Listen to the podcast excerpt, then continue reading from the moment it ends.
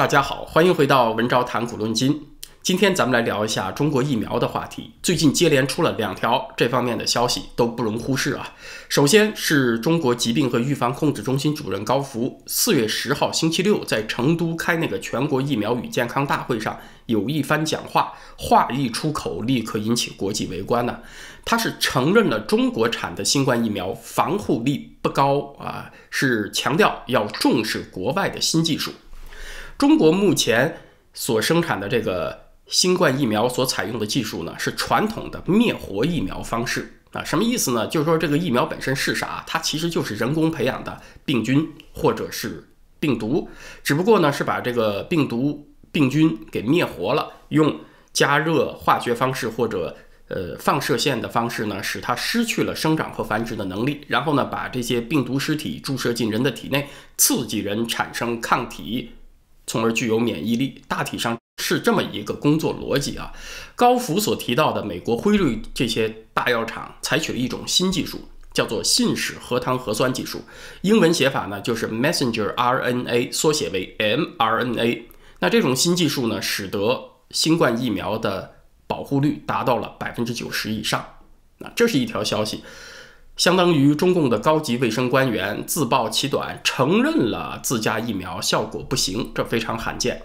另外一条消息呢，是发生在同一天，又一位叫做王华庆的中国疾控中心的专家对央视说：“中国呀，要建立起免疫屏障，那么至少得有十亿人接种疫苗。”那么这两条消息放在一起看呢，它是反映出了中国的。防疫体系目前受到内外两重巨大的压力，习近平有说不出的难言之隐呢？为什么这么说呢？咱们往下看啊。首先是 CDC 主任高福所说，中国疫苗的保护率不太好，又在说外国公司的那个新技术，咱们得关注啊。这相当于是变相承认了一段时间以来存在的。国外对于中国疫苗效力的质疑，其实这个质疑啊已经出来一段时间了。这个保护率是怎么算出来的呢？是一个挺复杂的问题。基本原理呢就是取两组人，一组打疫苗，另外一组不给疫苗，只给安慰剂，观察两组人发病的情况，最后说计算出来保护率是百分之九十。它意思不是说一百个人里面九十个人发病，十个人不发病，它不是这个意思。比率的高低，它是针对个人的，就是说，当你暴露在病毒的环境里面啊，百分之九十的保护率，就是说你只有百分之十的几率感染。这个保护率的高低，它关键在于你选择的人群。最后，你这个入组研究的人群呢，越是症状轻的，甚至是无症状的，那么这个保护率数字就会偏低。至于说针对重症患者呀，各种疫苗的要求，那个效力要求都是差不多的啊，所以关键是看你是不是。研究的人群包括了轻症的，甚至是无症状的，它是最能够体现疫苗的预防作用的。《华尔街日报》是报道说，那个辉瑞公司的疫苗在以色列的效果，对所有有症状的感染者打一针，它的保护率是百分之八十五；两针的保护率呢，就是百分之九十七。在这个中国 CDC 主任高福说漏嘴以后啊，他事后又出来砸补丁啊，说外媒曲解了他的讲话。相当于是紧急救场啊！那在四月十一号呢，巴西圣保罗州布坦坦研究所是发布了对于科兴疫苗第三期临床测试的数据。呃，这个数据和一月份相比呢，有一些改动啊，但是其实改动不大。对于包括轻症在内的感染者呢，保护率还是百分之五十出头。对于有明显症状需要就医的人群，保护率呢，由一月份的百分之七十八上调到百分之八十三。啊，其实呢没有太大变化。你对比刚才说的那个，呃，辉瑞疫苗在以色列的那个效果呢，差距还是蛮明显的。其实巴西拿出来的这个第三期临床数据也是拖了很久啊，迟迟不愿意拿出来。估计呢这次也是被高福的这番话给逼出来的啊。而这个百分之五十呢，它是世卫组织对于一种疫苗是否有效定义的基本及格线。啊，这么看起来呢，中国产的疫苗似乎是刚刚够及格线，但是要知道，世界上大部分国家定的标准更高啊，大部分国家疫苗能够上市的最低及格线呢，是在百分之七十以上。那这就带来一个问题啊，保护力达到百分之五十啊，甚至更低一点，百分之四十吧，听起来呢也比没有强。在一种病来势凶猛，你又找不到办法对付它的情况下，好歹呢呃也能起点作用。但是为什么过去这一年很多国家对于疫苗上市的要求也没有降低呢？因为一种疫苗的保护率达不到标准，它就会产生误导。他总会有很多人认为自己只要注射了疫苗了就免除风险了啊，他就放松了警惕嘛，口罩也不戴了，然后呢也开始自由活动，哪哪都去，和人接触呢也失去了这个防护意识，所以呢他反而增加了疾病传播的风险。所以保护率低的疫苗啊，它非但起不到安慰剂的作用，它可能还成了欺骗剂、误导剂，反而有可能适得其反，加速疾病的传播。那。那现在就出现了这种情况，一些大规模接种中国科兴新冠疫苗的国家，进入四月份以后，它的确诊人数不降反升啊！咱们这里没什么偏见，仅仅就说这个事实，这个现象出现了，就包括智利、巴林、匈牙利、土耳其、塞尔维亚这些国家啊。像智利有两个主教打了两针，后来还是确诊了。这种情况呢，在菲律宾也有啊，打了两针的人后来也确诊了。为什么智利的确诊人数不降反升呢？啊，中国专家出来解释了。呃，我估计呢，这事儿在国际上嚷嚷的比较厉害，人家买了这么多中国产的疫苗，一看这个效果也会过来投诉，所以中国的专家呢现在压力比较大。那就有一个叫做吴尊友的流行病专家，四月十一号出来解释。说为什么会出现这个现象呢？哦，那是因为智利是从二月份才开始大规模接种疫苗工作的，到四月份呢，至少打了一针的人口比例也就才百分之二十五啊，比例太低，达不到控制疫情所需要的比例。但是我今天查到的图表示，目前智利已经接种疫苗的人口比例其实和美国差不多啊，在四月上旬都达到了百分之三十以上。但是你从新增确诊人数的那个。曲线来看啊，差不就很多了。美国的新增人数呢，是从一月上旬达到峰值以后就开始走低，但是智利呢，反而是从三月份以后一路走高。虽然说病毒在不同国家变种不一样啊，不同国家人们的生活习惯呢、卫生水平啊也都不一样，但是呢，还是得认真考虑疫苗的效力啊，这是一个问题。截止到目前，中国产的科兴和国药两款新冠疫苗，其实在世卫组织那边还没有通过评估呢啊，都还处在授权紧急使用的评估状态，没有出最后结果啊。当然，像辉瑞这些西方大药厂的疫苗早就通过评估了啊。中国这边是希望在四月底和五月初能有个结果。之所以拖这么久呢，其实比较明显，就是中国这边拿不出临床试验的足够的数据。去给国际同行评估，所以这事儿才拖到现在，直到四月十一号，前面说的巴西那个研究所才有更新。那么关于这个疫苗的效力问题呢，就是值得考虑了啊。为什么迟迟拿不出数据呢？啊，这在圈内算是一个心知肚明，圈外人呢凭借线索和常识就可以判断的一个问题了。那么有了这个背景啊，我们就比较好理解这个疫苗问题给习近平和中共政府带来的困扰了。首先，这个疫苗的上马呀就很符合啊，咱们不是说上马，就是说它输出啊就很符合中国做事的习惯，就是有条件要上，没有条件要创造条件上。现在大量引进中国疫苗的多数是和中共关系比较友好的国家，同时呢也确实是经济不那么发达的国家，像印尼、巴西这样的第三世界大国，还有像塞尔维亚、匈牙利这样的欧洲第三世界国家。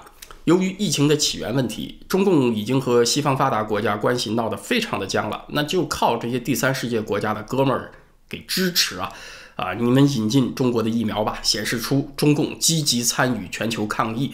做出了巨大贡献，全世界没我不行啊，都得和我合作啊！所以什么追责的事儿啊，你就别提了啊，从而抵抗追责的声音。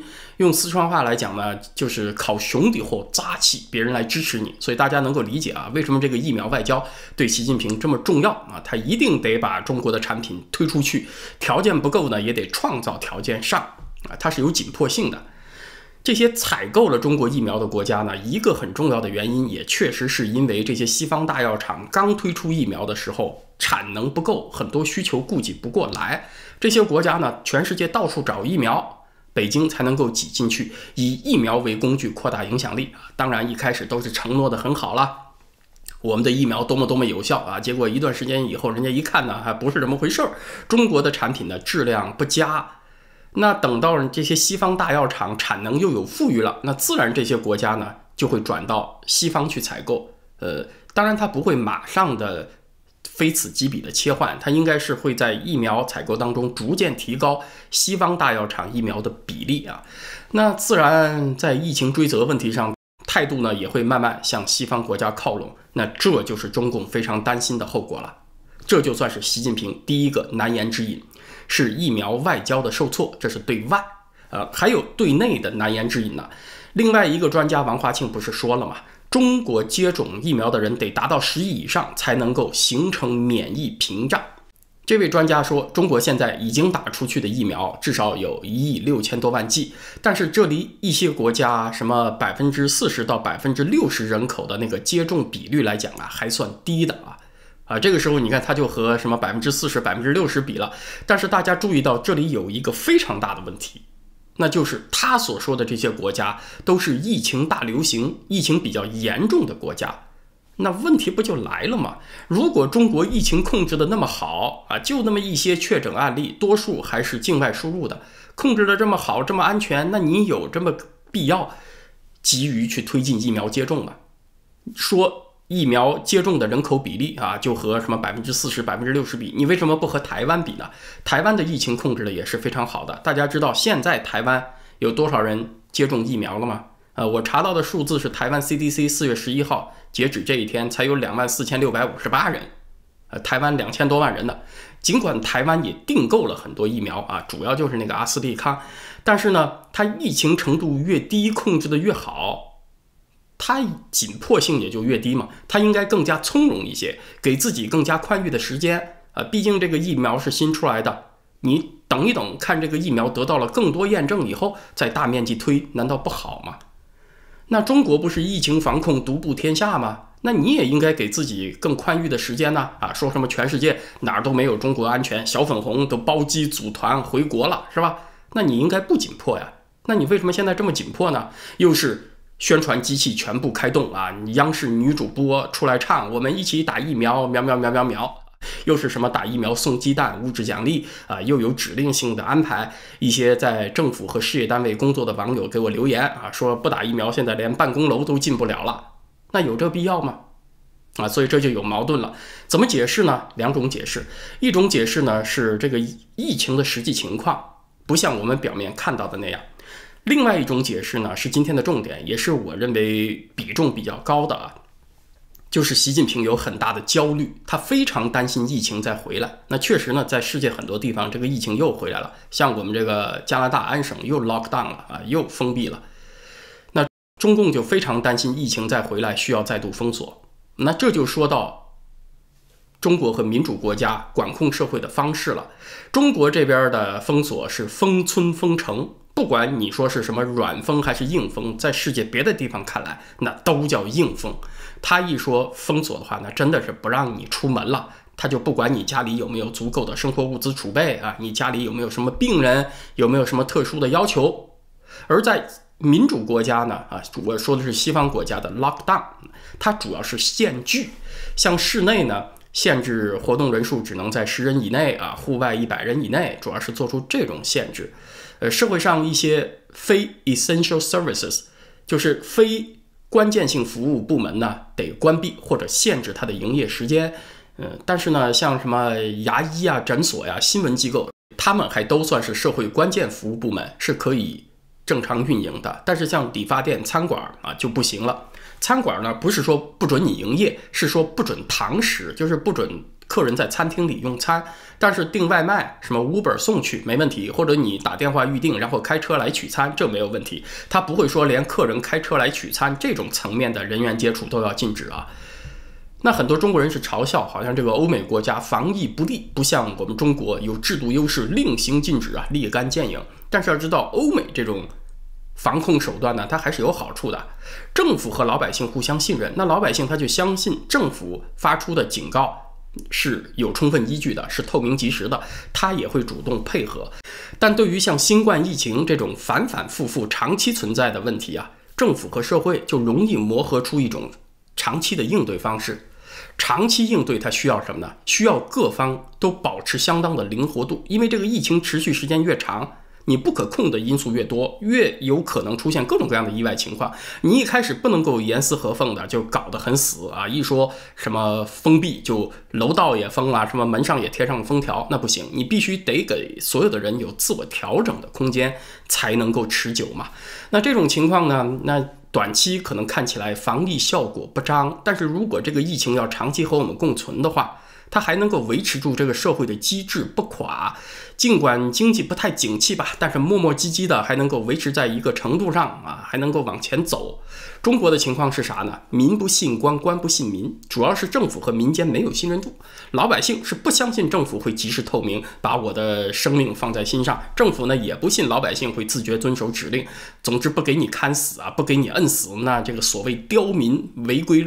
犯禁的情况就会层出不穷，啊，结果呢就是一上来就用最激烈、最硬的手段。自由社会呢，它还能够承受比较长期的疫情啊，多几次的 lockdown 封闭，而中国社会呢，这种激烈的手段来第二回，那恐怕经济真的受不了了。像去年上半年那种程度，全国很多地方的封城封村，那真的整个社会一下子就停下来，中国的经济啊也就跌下来了。所以大家能够理解吧？为什么现在中共政府这么着急，各种手段齐上阵，就是要短时间内把那个疫苗的接种率推上去。他就是怕这个疫情卷土重来，经济受不了，经不起再一次这样的封锁。尽管说中国这个疫苗的效力呢很成问题啊，他想着一段时间内我总可以改进吧，有比没有强。这是习近平说不出口的焦虑，是他心里的秘密。那最近有不少朋友留言，是希望我谈一下对中国疫苗的看法。由于我们都知道的原因，要从中国传出这个疫苗的负面消息啊，是极为困难的啊。咱们不说负面消息叫故意黑啊，因为你任何一个东西在大范围人群内推广，它肯定有正面和负面两方面的反应。负面的消息你是一定要听的，因为你得做出客观的评估嘛。但是呢，不管我这儿怎么推测，由于咱们看不到负面的消息嘛。我看不到消息，我也不能编造消息，所以呢，对于中国疫苗的评价，咱们主要还是从那些引进了中国疫苗的国家和地区，以他们的反馈为根据。我现在能够查到的是，截止到四月十一号，香港施打科兴疫苗以后的死亡人数是十四个。英国这边呢，是也是到四月上旬打出去两千万剂疫苗，发生了七十九个病例，死亡十九人。其实基本上啊。在大规模施打疫苗的国家都有接种疫苗以后死亡的报告，除了中国啊，你就找不着中国国内这方面的消息。最起码我是查不到，在推特上呢，偶尔能够看到那么几例。那大家对比一下，英国打出去两千万剂疫苗，死亡十九人；韩国截止到四月上旬，他接种疫苗的人口总比例还不到百分之二，但是已经有四十个人在接种疫苗以后死亡。而中国呢？专家说已经打出去一亿六千多万针了，却没有听到一个啊死亡的报告。那你觉得呢？啊，是不是再一次证明了中国人都是特殊材料做成的，此生不悔入华夏呢？哎呀，我觉得有些人呢，他需要打的不是疫苗，而是鸡血呀。其实咱们客观的讲啊，这个接种疫苗以后死亡，它不一定就和疫苗有关。就是说有没有疫苗，很多人他都会在某一个时间去世嘛。有一部分人。它仅仅是一个时间上的联系，它刚好死于打完疫苗之后，它不见得就是这个疫苗的副作用造成的。要知道，每年接种流感疫苗以后，都还会有很多人死亡的。所以呢，说有多少人死了，这个数字它就不见得显得新冠疫苗特别不安全。其实以科学的态度，这些话题都可以大大方方的拿出来研究探讨啊。反正一进那堵墙，那全都成了敏感话题了。关于这个疫苗的副作用啊。它还需要更多时间，科学才能够做出准确的评估啊。至于在中国的评估呢，大家就去看政治局常委什么时候出来作秀打疫苗啊，那基本上就可以放心了啊。不过呢，你确实也没办法保证，呃，这个领导们在镜头前打的那个针疫苗，它真的就是国产的吗？那这就实在是无从检验了。今天的话题呢，就聊到这儿。明天星期二，在咱们的会员网站上，是道理博士带来的游记感想。从在西班牙旅行的见闻谈西班牙对近代世界政治文明所做出的贡献啊，当然道理兄是在疫情开始以前去西班牙旅行的。在文昭谈古论今这个频道呢，咱们就是星期三再见了，谢谢大家。